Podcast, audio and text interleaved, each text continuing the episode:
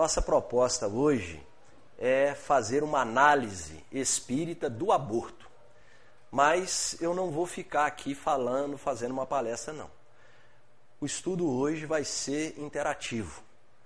Vocês vão participar através de perguntas, argumentações, alguns casos que queiram contar, para que a gente então possa detalhar esse tema, sempre sob a ótica espírita. Combinado assim? Se não tiver pergunta, não tem estudo, tá certo? Olha só, para a gente começar, eu vou falar sobre alguns pontos estatísticos que vão nos dar a dimensão do que realmente significa a magnitude do aborto. Vejam só, no mundo atualmente nascem aproximadamente 75 milhões de pessoas por ano em todo o mundo. E são cometidos ou efetuados ou feitos em torno de 45 a 55 milhões de abortos. É claro que não é uma estatística totalmente confiável, porque muitos países onde o aborto não é legalizado não tem uma estatística confiável. O aborto é clandestino, não há como computar isso. Mas vejam então, se não houvesse aborto de forma nenhuma, e aqui nós estamos falando de abortos provocados, não os abortos naturais, se não houvesse o aborto, nasceria em torno de 130 milhões de pessoas por ano em todo o mundo. Agora vejam só, no mundo aproximadamente 193 países, dos quais 97 que congregam aí a grande maioria da população, cerca de 66% da população nesses 97 países, tem leis que de alguma forma permitem o aborto. E 93 países onde estão 34% da população, não tem leis que regulamentam o aborto. Eu falei leis que proíbem o aborto? Foi isso que eu falei? Não. Não? Eu falei leis que permitem o aborto? Ah, que regulamentam, né? Tá certo. E na, na pequena, na minoria, os 34% da população, nesses 93 países, não existem leis que permitem o aborto. Então, os abortos são feitos de forma clandestina. O Brasil, por exemplo, tem permite o aborto em duas condições: quando há um risco de vida para a mulher e no caso de estupro. Em 2012 houve uma, um consenso do Supremo Tribunal Federal e aprovou-se o aborto também no caso de anencéfalo. Então, praticamente há três motivos de aborto permitidos no Brasil. Para que a gente possa definir exatamente o que representa ou o que é um aborto, fomos consultar o doutor Alberto Almeida, que é um médico espírita, homeopata, terapeuta transpessoal, e ele define o aborto da seguinte maneira: para ele, o aborto é a eliminação do produto da concepção, através da prática chamada abortamento, que pode ser natural ou espontâneo e também provocado. Para ficar bem claro o que, que realmente significa o aborto ou o que representa o aborto. Mas por que o Espiritismo tem tanto interesse em falar sobre esse tema? Por que o Espiritismo tem tanto interesse em esclarecer sobre o aborto. O primeiro argumento está na questão 880 de O Livro dos Espíritos, onde Allan Kardec faz a seguinte pergunta: Qual o primeiro de todos os direitos naturais do homem? E os espíritos respondem: o direito de viver. E, com, e, e complementam: por isso é que ninguém tem o direito de atentar contra a vida do seu semelhante, nem de fazer o que quer que possa para comprometer-lhe a existência corporal. Esse é o maior argumento do Espiritismo. Ou seja, preservar a vida sempre. E duas questões mais específicas sobre o aborto, a 358 e 359, Allan Kardec pergunta o seguinte: constitui crime a provocação do aborto em qualquer período da gestação? E os espíritos respondem: há crime sempre que transgredis a lei de Deus. Uma mãe, ou quem quer que seja, cometerá crime sempre que tirar a vida a uma criança antes do seu nascimento, pois que impede uma alma de passar pelas provas a que serviria de instrumento o corpo que se estava formando. E na questão seguinte, Allan Kardec pergunta: Mas, dado o caso em que o nascimento da criança pusesse em perigo a vida da mãe dela, haverá crime sacrificar-se a criança para salvar a mãe? E os espíritos respondem: preferível é se sacrifique o ser que ainda não existe a sacrificar-se o que já existe. Vejam que eles dizem que é preferível. Eles não colocam como um, um, uma observação positiva de que faça-se o aborto para salvar. Na época de Kardec, 1857, havia-se ainda muitos riscos no caso da maternidade, é, da gestação. Hoje praticamente não existe esta opção de risco para a vida da mãe. Bom, essa era a introdução que nós precisávamos fazer para que fiquem todos cientes do que, que realmente significa o aborto, qual a posição espírita a respeito.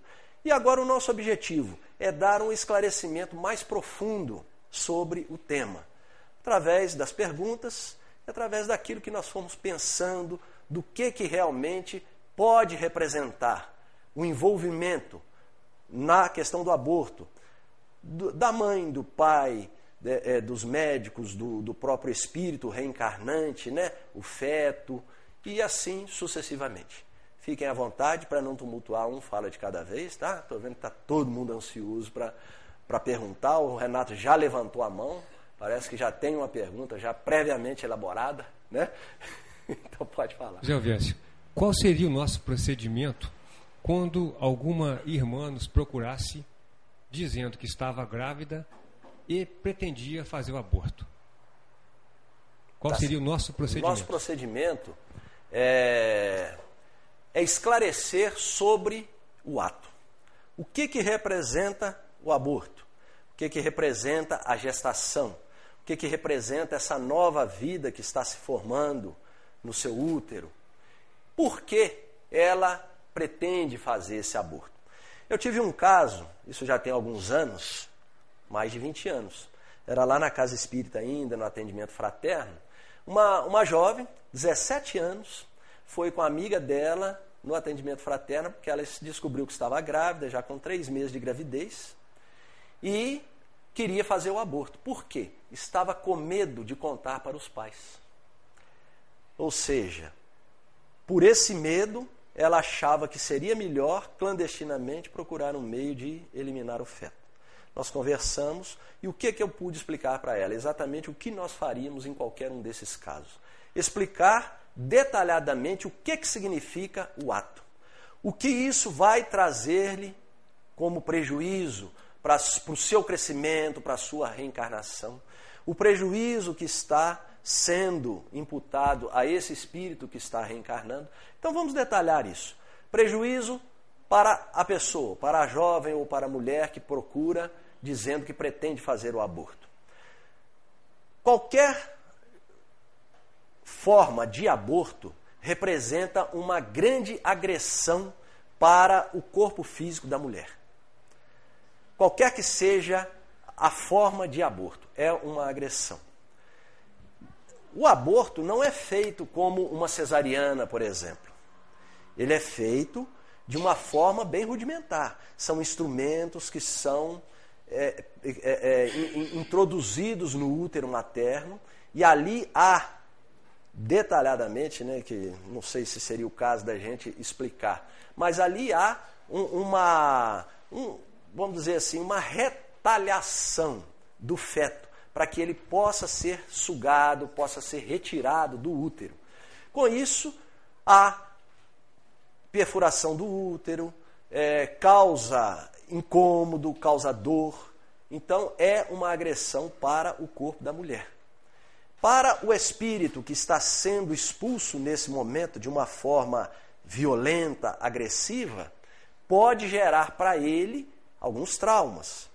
Se é um espírito mais compreensível, um pouco mais evoluído, ele simplesmente vai ser retirado, vai dar sequência à sua vida no plano espiritual, retomando a sua condição de espírito adulto e dando sequência à sua vida no mundo espiritual, se preparando para uma nova reencarnação. Mas se é um espírito que não tem esse entendimento, se é um espírito já de uma índole é, é, mais agressiva ou inferior, pode gerar nele um sentimento de revolta e ele vir a perseguir aquela ou aqueles que se envolveram no processo do aborto.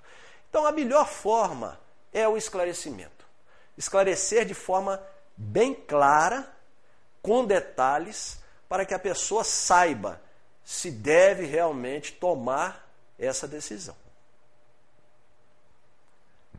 Você falou como consequência a perseguição dos que participaram. Como se daria essa perseguição? Pode ser através de uma obsessão contumaz, né? O espírito ficar ali próximo e, e, e perseguir aquela mãe, ou o pai, ou o companheiro, ou aqueles que induziram o aborto, porque a responsabilidade maior é de quem toma a decisão. Em tudo é a decisão o fator principal. É... E, esse, e essa obsessão ela pode atingir graus mais profundos dependendo do nível de perseguição, é, é, induzindo a pessoa a pensamentos negativos, a, a diminuição da, da, da, da, própria capacidade de resistência a doenças, gerando, consequentemente, é, algumas doenças. É, a perseguição também no sentido de que tentaria prejudicar de alguma forma aquela pessoa, induzindo-a ao suicídio, por exemplo. Os graus de, de, de, perseguição, de obsessão, variáveis. Mas, nesse caso, é, é, dependendo do nível desse espírito, né? do nível espiritual dele. Um nível mais baixo, um espírito perseguidor.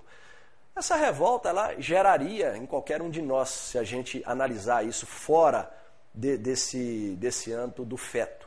Qualquer um de nós sendo prejudicado e não tendo uma compreensão daquilo que recebe como prejuízo, pode vir a gerar um tipo de perseguição, de, de violência contra aquele que cometeu também contra nós a tal violência. Certo? Vale a pena lembrar do, do, da coleção dos livros do André Luiz, que, como você disse há pouco, sobre a resposta do Espírito, mas André Luiz trouxe esclarecimentos minuciosos, detalhados sobre tudo que diz respeito à vida espírita. Haja visto que a conceituação da doutrina espírita antes era uma, após ele é outra muito mais ampla. Se fosse abordar esse assunto agora, como o faz parte, faz lembrar reencarnação. Né? É, é, um, é um, uma programação da reencarnação. No meu ver, posso não estar certo, pode-se até dizer que agora aborto é assassinato. Porquanto, com a, a, a, o feto, ou melhor, já a criança que vai nascer, ela tem a vontade própria, só que não anda, ainda depende fisicamente da mãe. Não sei se você acha que, no sentido real do efeito, é assassinato, pelo menos à luz da doutrina espírita. Sem dúvida, é um assassinato. Como os espíritos respondem aqui, é crime toda vez que se transgride a lei divina. E como a lei é de vida, é de preservação da vida, naturalmente, ao destruir uma vida, há uma, um, um, crime. Né? Perfeitamente. É, é o que eu falei, depende do, do nível de compreensão do espírito.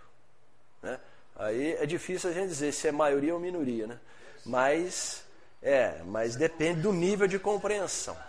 Mas, mas a, a misericórdia divina tem meios também de atenuar tudo isso. É? É, é, depende muito da intenção de quem cometeu o aborto, de como isso foi feito, o, qual o motivo. O, o, caso que eu citei, por exemplo, aquela jovem de 17 anos, é, era o medo de contar aos pais. Ela não tinha noção do que ela estava fazendo. Então, nesse caso, há aí consequências diferentes daquelas pessoas que, ao fazer o aborto, sabem as consequências, sabem o que estão fazendo que é realmente uma vida que estão expulsando do, do próprio útero. Então, aí consequências são diferentes. É por isso que depende de cada caso. Né? O risco é muito grande e o preço é muito alto. Né? Sem dúvida, né? Sem dúvida. Você ia perguntar. É, se a gente pegar um, um, caso assim, a pessoa, a mãe tentou um aborto e não conseguiu fazer o aborto, mas o feto ficou com sequelas, digamos assim. Então, ao nascer, esse espírito que vai se reencarnar, né, é, ele pode ser prejudicado porque ele não vai ter um, digamos, um corpo perfeito. É, só, é uma situação assim muito complicada, né? E a gente também analisar é, situações não acontecem por acaso e não é necessário que haja um aborto para que um espírito, ou haja a tentativa de um aborto, né, para que o espírito nasça com alguma sequela. Se houve uma sequela é porque havia aí é, uma predisposição desse espírito de ter uma sequela física, haveria. Se não fosse no ato do aborto, talvez fosse no ato do nascimento normal, ou até mesmo ali nos primeiros meses ou nos primeiros dias de vida. Né? Mas é claro que Jesus que afirmou: é necessário que haja o escândalo, mas ai daquele por quem venha o escândalo. Ou seja, poderia acontecer essa sequela de outra forma. Naturalmente, se aconteceu por uma tentativa de aborto, há uma responsabilidade aí também de quem o fez. Então, perante a lei cósmica, irá responder, tá certo? Mas a gente tem também que ter em mente que a lei não é punitiva, a lei é de amor. E um arrependimento, o amor que essa mãe agora passa a devotar a esse filho que nasceu, pode naturalmente amenizar e até apagar todas as consequências advindas daquele ato que ela cometeu no momento de insensatez né? e, e, e, e que gerou a sequela. Certo? É por aí, mais ou menos, o entendimento nosso. Quem será o próximo? Mais alguma questão? Tem muitas questões que a gente é, é, pode pensar a respeito do ato do aborto, né?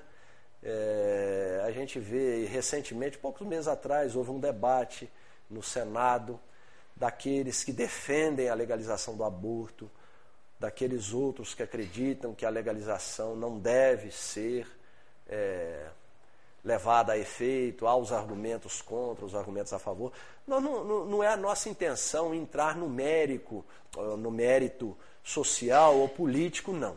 É fazer uma análise para que a gente esclareça o que realmente significa o ato. O que que representa o ato do aborto. É o que nós estamos vendo aqui, né? Caso que é a, que a lei permite, né? A, a, lei da gente, dos homens. Sim. Qual seria a visão? Que é o estupro e a. Acho que é no caso da mãe. De risco de vida para a mãe. É. é. e agora também abre-se um precedente aí para o caso do anencéfalo, é. né? Que nasce com má formação cerebral e. Olha, a lei humana, ela é sempre falha, né? Ela é feita por homens imperfeitos, por seres humanos imperfeitos. A lei divina já está estabelecida desde a criação da vida e ela é imutável, não tem como questionar. É, mesmo que haja a lei humana e aquelas pessoas assim que, então, são dois casos graves, né? É, são três, mas então vamos detalhar cada um. O caso do estupro, por exemplo.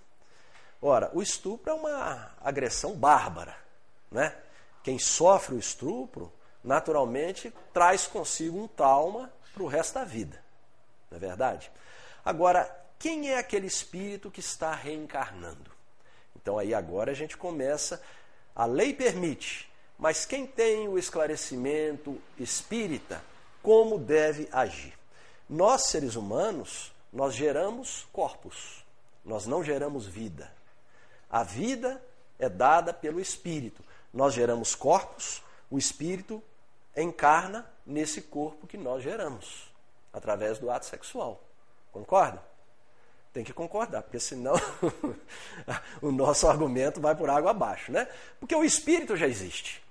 Ele vai encarnar ou reencarnar, já que ele já encarnou outras vezes, usando um desses corpos que nós geramos. Nós não geramos a vida. E quem é esse espírito que reencarna nesse momento do estupro? Inclusive, os, os casos de gravidez por estupro são muito raros. Raros mesmo. Mas pode acontecer, né? Então, acontecendo, esse espírito que aproveita aquele momento e reencarna, quem é? Então, vamos começar a fazer uma análise. Quem é? É um amigo do passado? É um ser querido que agora retorna?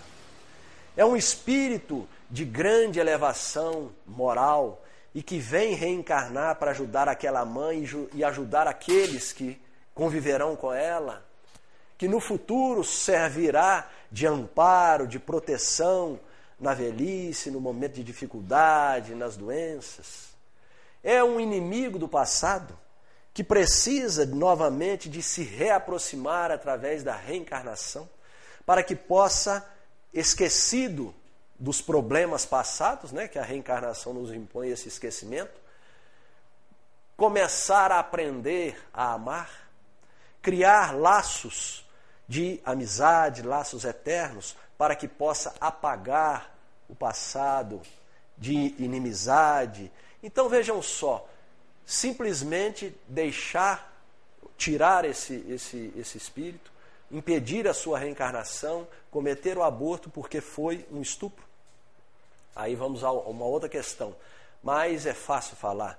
É difícil para quem sofreu e carregar agora uma criança ou um feto fruto de um ato bárbaro. Ora, então não cometa um outro crime, desde que a criança nasça. Se não puder superar aquele trauma, doe, doe para o Estado, que vai a, conseguir alguém que possa adotá-la, entregue para adoção. Mas jamais cometer o aborto, embora a lei permita. Então, esse o esclarecimento espírita. No caso de risco de vida para a mãe, é, é, é preciso que essa mãe seja esclarecida pela equipe médica de, so, sobre todas as consequências que advirão daquele parto difícil ou daquela gestação difícil, o que que isso vai lhe proporcionar. Ela está amparada pela lei e ela pode optar sim em desistir e nesse caso não será um crime porque os espíritos disseram isso, né? Que no caso de risco de vida para a mãe é preferível preservar a vida que já existe ou ela pode, por altruísmo, por amor, por espírito de sacrifício, correr o risco. E nesse caso, será muito mais valorizada a sua atitude, aceitando levar aquela gestação a termo. Vamos entrar no caso do anencéfalo também? O que é o anencéfalo, né? Um espírito que tem uma má formação cerebral, que vive pouco tempo, poucos meses, poucos anos, poucos mesmo mas é um espírito que traz essa sequela em consequência de atos do passado. Normalmente é um suicida, aquele indivíduo que destruiu o, o, o, seu cérebro, né, a sua caixa craniana, através do ato suicida.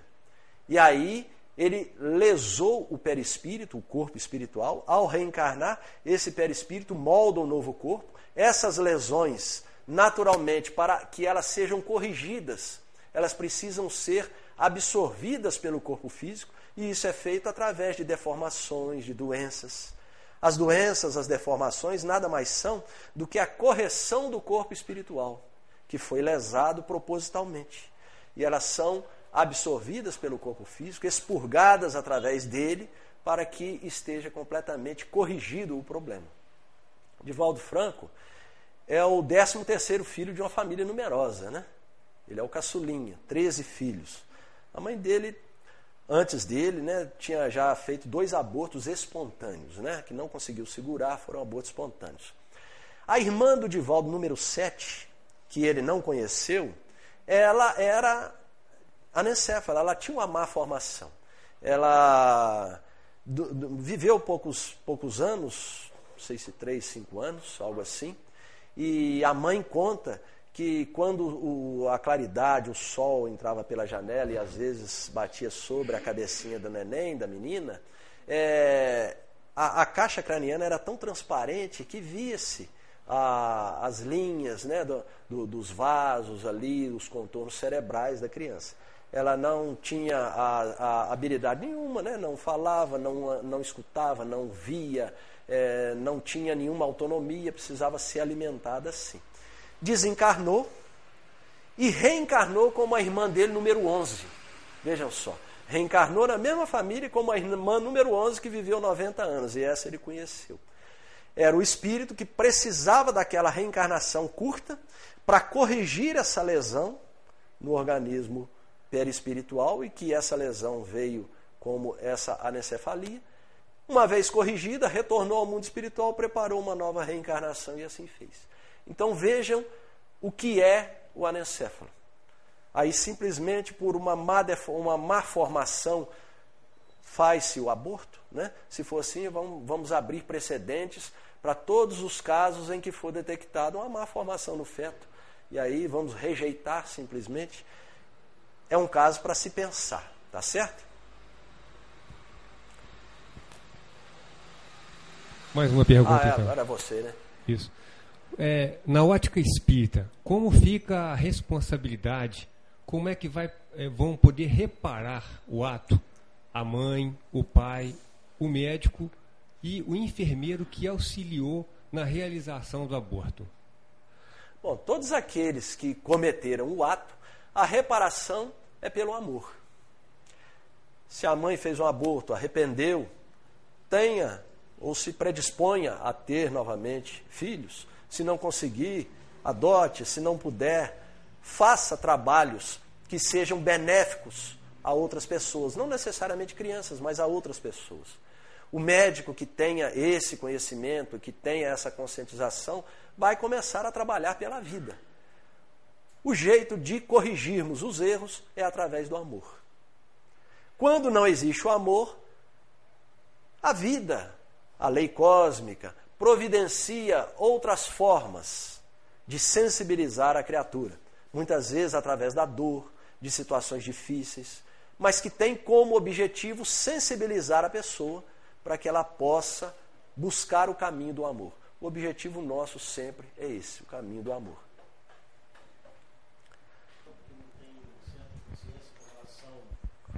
com relação a essa. O, que nós temos, assim, essa análise espírita, eles não aceitam, né? Segundo a gente sabe, crianças com defeito. Eu não sei se isso é uma, historinha ou se é realmente verdade mesmo. É, parece que algumas tribos têm é, tradições. É, chegam assim, a né? esse, Até... é, é, esse cúmulo, né? De, de, de, porque, às vezes eles não têm uma consciência ainda mais evoluída com relação. Então, não suportariam ter uma, uma criatura com defeito físico. É, como, a- como, como que a- é, o plano espiritual, nesse ponto, né, numa situação dessa, ela não quer tomar conhecimento com relação se, se, esse, se essa população indígena cometeu o crime, né, ela, de qualquer maneira, ela vai atuar em defesa desse espírito, porque não seria justiça divina, né? Então, é, ele está resgatando alguma, naquele meio, né, daquela população, alguma prova, alguma expiação com aquela família, com aquele, com aquele grupo de, de, de- de indígenas. Ô, ô, Clóvis, é, veja só. É, as consequências dos atos, eles passam pela intenção. A intencionalidade é que vai determinar o grau de, de, de prejuízo maior ou menor para todo aquele que comete determinada ação. E no nosso caso, especificamente, do aborto. Ora, é, a população indígena, dessa forma que você está explanando aí, que tem as suas tradições, aquele tipo de conduta, não tem uma intenção como uma população dita civilizada, né? Urbana, como nós. Então é diferente. As consequências são diferentes. Não há, nesse caso, aquela intenção de simplesmente é, é, cometer o aborto ou expulsar um feto por outras questões aí, é, é sei lá, sociais, de prazer. É, Para eles é uma tradição, não, não, não se aceita uma deformidade por questões de sobrevivência, né? de, de melhoria da raça, algo assim. Então, não tem as mesmas consequências, não são dessa forma. Tá? É, a dor é um mecanismo da vida sempre, desde o ser primitivo até, o, até um determinado grau de evolução, né? que depois não precisa mais. Mas é, é, é um mecanismo natural de evolução. Então, o espírito, ao reencarnar com deformidades, é, há uma necessidade de que isso aconteça. Tá? Agora, a questão aí principal do aborto que a gente analisa é a intenção. O que move alguém a cometer um aborto? Por exemplo, é, uma jovem de, de 13 ou 14 anos que engravida, né? que não tem muita noção do que, que é uma gravidez, e os pais, talvez por uma questão social, não queiram aceitar essa gestação. Induz então essa praticamente uma criança, né, 13, 14 anos aí, ao aborto. Ora, a responsabilidade é dela? Claro que não, a responsabilidade dos pais que induziram, né, ou de quem venha a induzir. Ela não tem nem maturidade suficiente para escolher ou para decidir, para analisar aquela situação. Então as coisas são analisadas dessa maneira, dessa forma, tá? De acordo com a intenção. Ainda temos tempo, tá? Vamos lá. É, se a gente levar em consideração o aborto espontâneo, tá? É, ou um anencéfalo que a mãe não quis abortar, mas depois teve o aborto espontâneo, ou, ou mesmo quem teve aparentemente uma gravidez normal e teve um aborto espontâneo. Seria assim, é, o, o, feto precisava, o espírito daquele tempo, ou seria uma prova mais para a mãe, para os pais que estavam desejando aquela criança? Uma e outra. Tá? É, o aborto espontâneo é, pode ser, um, Allan Kardec trata disso, né, também no Livro dos Espíritos, é, uma desistência do espírito ao reencarnar. No meio da gestação, o espírito desiste, está com medo daquela reencarnação, ele desiste, abandona e aí há, naturalmente, não tem a vida, que é o espírito que proporciona, ao aborto espontâneo. É claro que para a mãe, para os pais, é uma prova, é uma prova também. Né? E por que prova? Para que aprendam a valorizar a vida, provavelmente não valorizaram numa encarnação anterior, e aí passam por essa dificuldade para aprender a valorizar a vida. Pode ser o caso também de um espírito de grandes débitos, um suicida, por exemplo, né? A gente cita assim uns casos mais comuns, mas tem outras situações que o espírito precisa de um tempo curtinho, apenas para começar a restaurar o perispírito, então poucos meses de gestação, e aí naturalmente há o aborto espontâneo, porque ele é retirado, há o aborto espontâneo também nesse caso. Então, é, é, é, vai mais ou menos por aí, tá? É,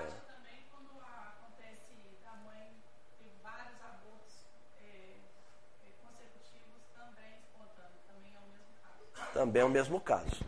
Até o Raul Teixeira, num, num, numa palestra sobre esse, esse tema, ele fala, é, no caso, por exemplo, de uma mãe que teve três filhos. Aí está na quarta gravidez, aborta espontaneamente. Né? É, aí ele cita como exemplo, a, ela, numa encarnação passada, havia cometido um aborto na quarta gravidez.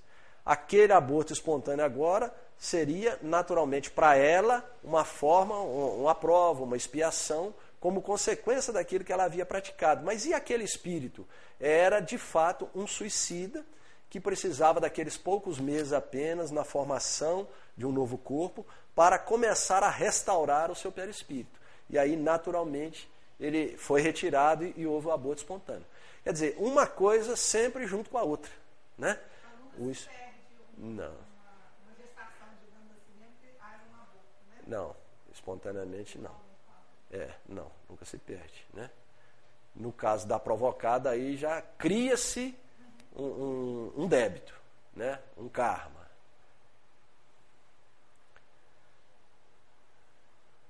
Temos mais um tempinho, tá? Para depois eu falar um outro negócio no final só.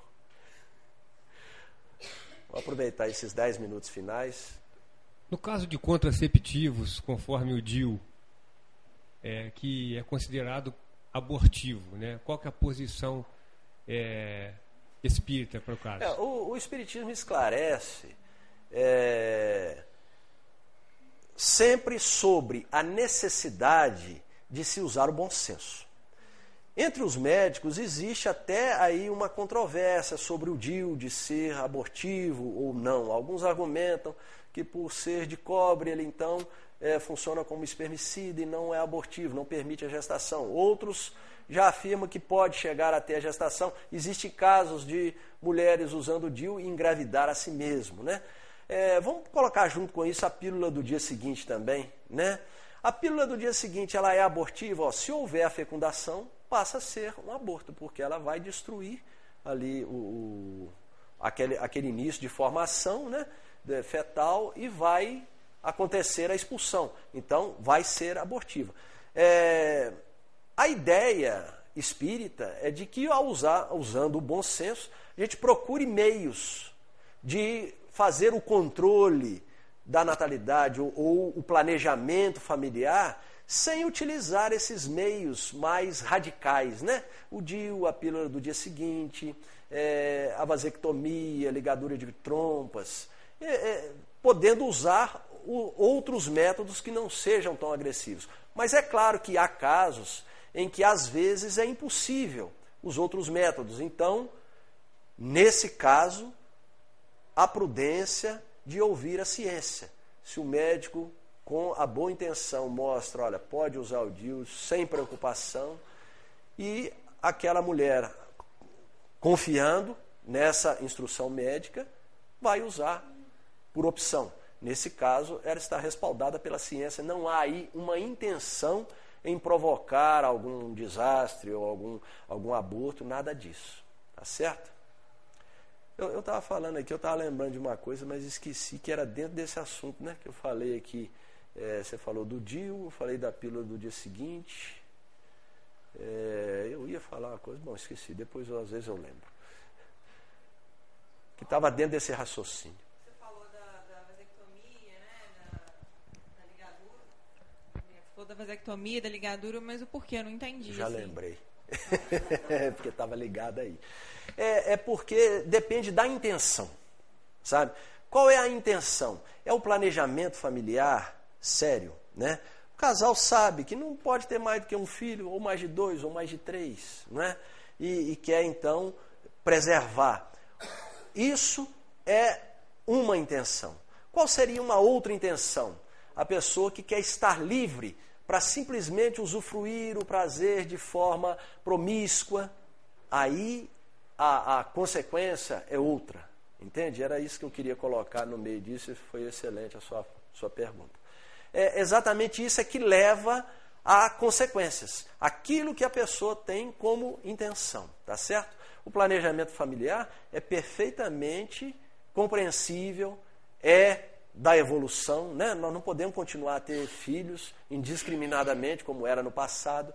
Existem meios hoje de manter o controle, até mesmo porque a vida moderna pede que se dê mais atenção, cuidado, não é, não é só a questão financeira ou econômica, mas a questão afetiva, participativa, daqueles que pretendem realmente ter filho ou filhos, não é? Então, o planejamento familiar, ele é inclusive embasado no livro dos Espíritos. a questão que eu não me lembro qual, mas que os espíritos dizem que é uma evolução do ser humano manter esse controle natural da, da prole, né? Controle familiar, planejamento familiar. Mais alguma questão? Tem mais alguma, Renato? Se não tiver, a gente parte aqui para o final, que eu tenho um caso para contar. É, tá. Bom, é, existem, claro, outras questões que a gente poderia abordar, né? É, como fica, é, por exemplo, inseminação artificial, né? É, a gestação in vitro? Será que tem espírito naqueles óvulos fecundados que ficam nos, nos, laboratórios, né? Já que eu falei no assunto, né? Se tiver vida, há espírito ligado. Ah, o espírito pode ficar ali ligado? Se ele se ligou, pode, né? Mas por que fica? Por várias questões, né? Pode ser, por exemplo, um espírito que é, é, se oferece, por exemplo, para ajudar a ciência, a evolução da ciência, e ele então reencarna ali naquele processo da fecundação artificial e fica lá congelado, né? Fica ali parado algum tempo, alguns anos até. Pode ser um espírito, por exemplo, que tem muitos inimigos e no plano espiritual, naquela perseguição toda, os guias espirituais levam esse espírito para ficar quietinho ali, congelado, escondido dos inimigos. Nesse meio tempo, às vezes, muitos desses inimigos se arrependem, mudam de vida, reencarnam, ajuda ele para que depois, ao reencarnar, ele possa ter uma vida melhor. Né? É, existem casos também de espíritos, como André Luiz narra lá em nosso lar, que devido a questões da vida material, da vida física, ficam num sono profundo no mundo espiritual, tendo pesadelos terríveis.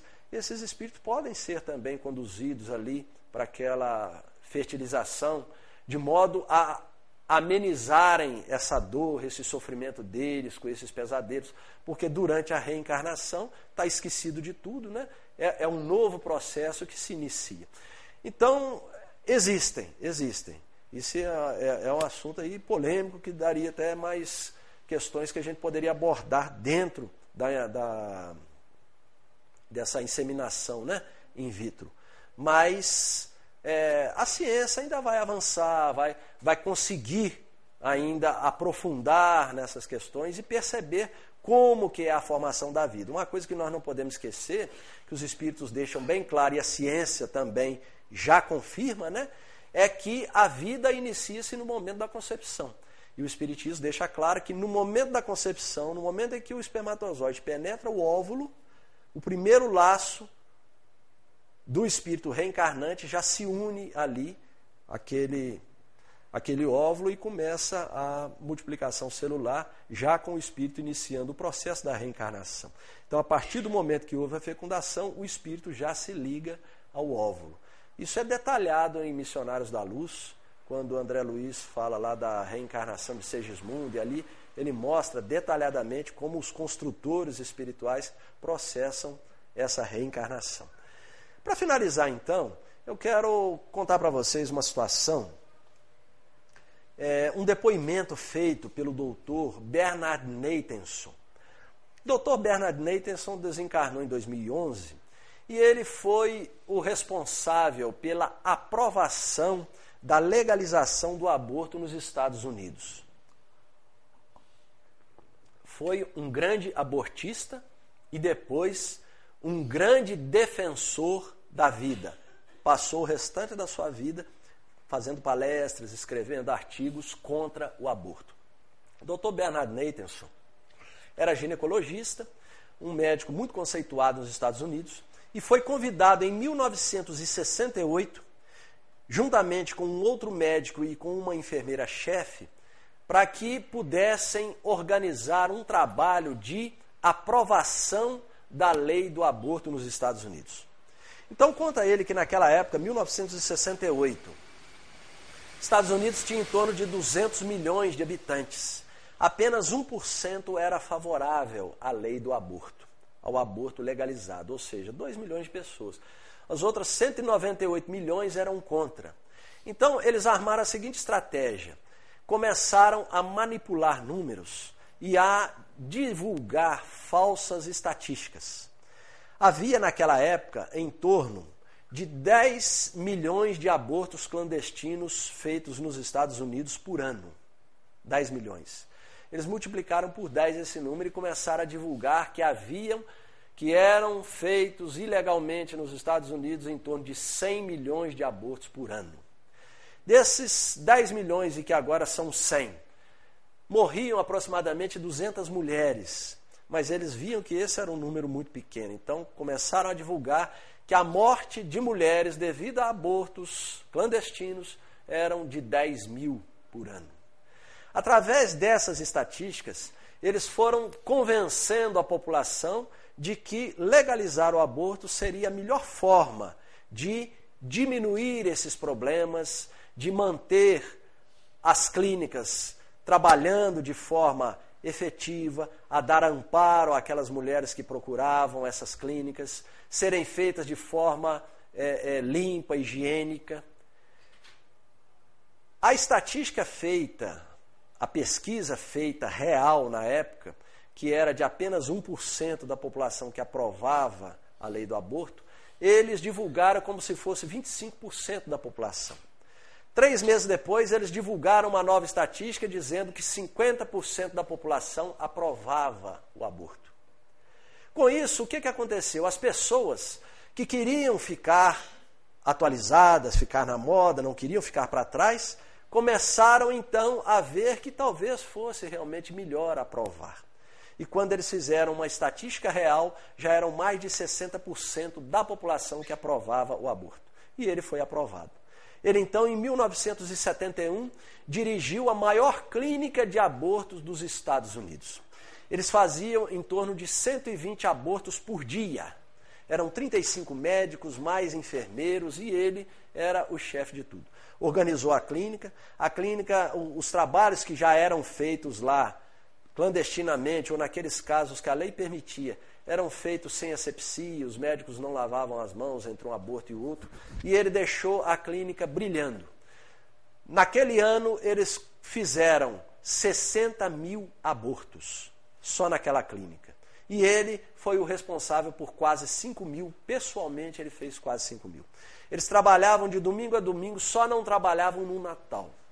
No fim do ano, ele se reuniram, né, os médicos e todos eles, numa confraternização, e num jantar de confraternização, ele teve a oportunidade de conversar com as esposas de vários médicos. E elas contavam que seus maridos tinham pesadelos terríveis à noite. Muitos acordavam gritando, outros diziam que sonhavam com fetos despedaçados, com muito sangue.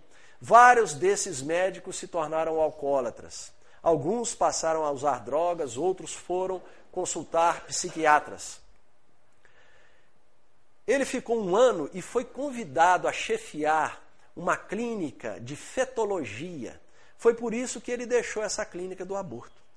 E ali naquela clínica de fetologia, através dos aparelhos criados na época, ultrassom principalmente, ele confirmou o que ele já sabia, que o feto era uma vida já no útero materno. Ele então, nos seus estudos, percebeu que já com poucas semanas aquele feto já respondia a estímulos externos. Que várias cirurgias, e ele nesse depoimento conta que na época 50 cirurgias já podiam ser feitas no feto, no útero materno.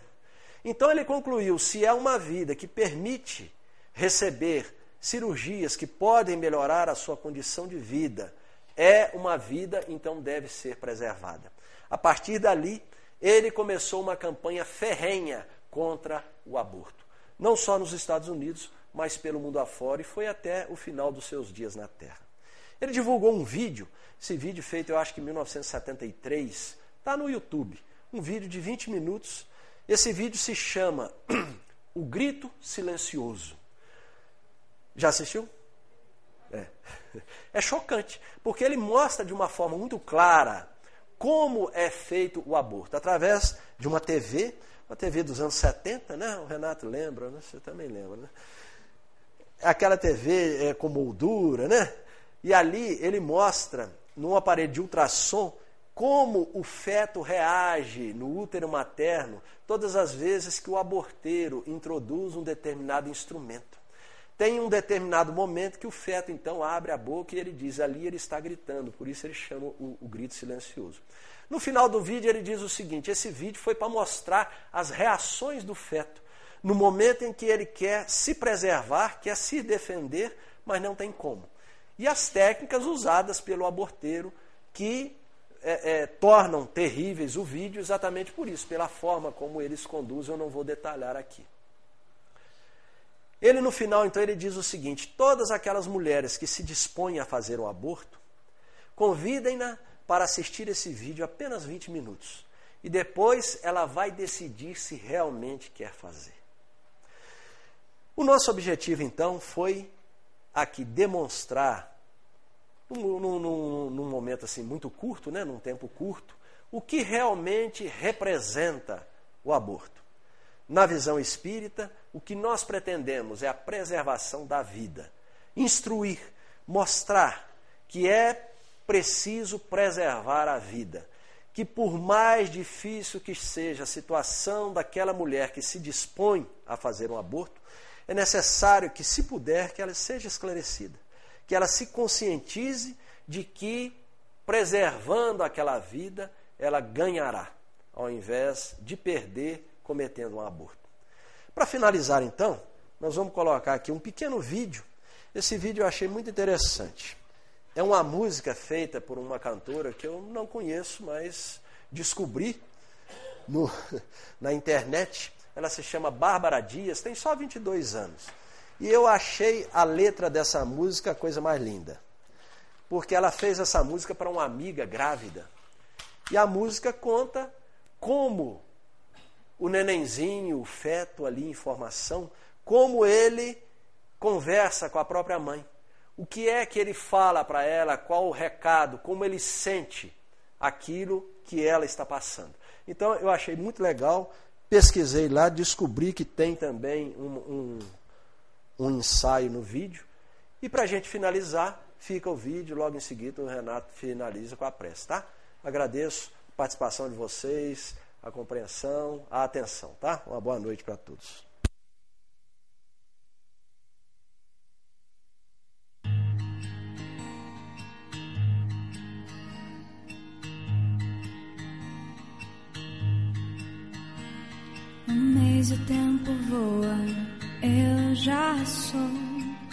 E você nem descobriu. São dois e chega perto, mas eu ainda sou pequeno demais, viu? Três meses e o tormento, esse teu sofrimento, eu também já posso sentir. Vê se aquieta o coração pra quando eu sair daqui. Talvez eu dê trabalho, uma vida de despesas, mas por favor me deixa ficar. E se por um acaso eu não tiver seus olhos, você ainda vai me amar. Eu sei que a ansiedade é quase uma inimiga, mas eu não quero ser confusão. Então, por favor, me deixa na sua vida, mas vê se aquieta o seu coração. Se é tempestade, todo medo, se for arrependimento, por favor, tira daí. Você ainda não me tem inteiro, nem me conhece direito, mas já posso te ouvir. E quando a barriga for crescendo, você ainda vai ser linda. Eu nem preciso te ver. Seca o choro e fica aqui comigo. Que até assim, tristinha, eu já sei que eu amo você. Quatro meses tempo, eu te imploro paciência. Eu vim do céu por causa do amor. No quinto faltam quatro e eu aposto que os presentes já estão vindo em rosa ou azul. E quando chega o sexto, todo mundo já vê que você não anda sozinha. No sétimo eu já tenho lencinhos com meu nome. Desculpa, pai, mas ela é só minha. Se é tempestade, todo medo. Se for arrependimento, por favor, tira daí. Você ainda não me tem inteiro, nem me conhece direito, mas já posso te ouvir. E quando a barriga for crescendo, você ainda vai ser linda, eu nem preciso te ver. Seca o choro e fica aqui comigo, que até assim tristinha, eu já sei que eu amo você. Oitavo mês aguenta, que eu já tô chegando. Só quero um jeito de te encontrar. No nono vem a pressa, a dor, o choro, a gente. Desculpa você ter que sangrar. E por mais uns anos você vai fazer planos, pensando se eles servem pra mim. E eu vou te acordar bem de madrugada. Você vai me amar mesmo assim. O meu primeiro passo vai ser no seu abraço. Me segura quando eu cair. E no final do dia é só a tua voz que vai poder me fazer tempestade, todo medo, se for arrependimento, por favor, tira daí. Você ainda não me tem inteiro, nem me conhece direito, mas já posso te ouvir. E quando a barriga for crescendo, você ainda vai ser linda, eu nem preciso te ver. Seca o choro e fica aqui comigo, que até assim tristinho, eu já sei que eu amo.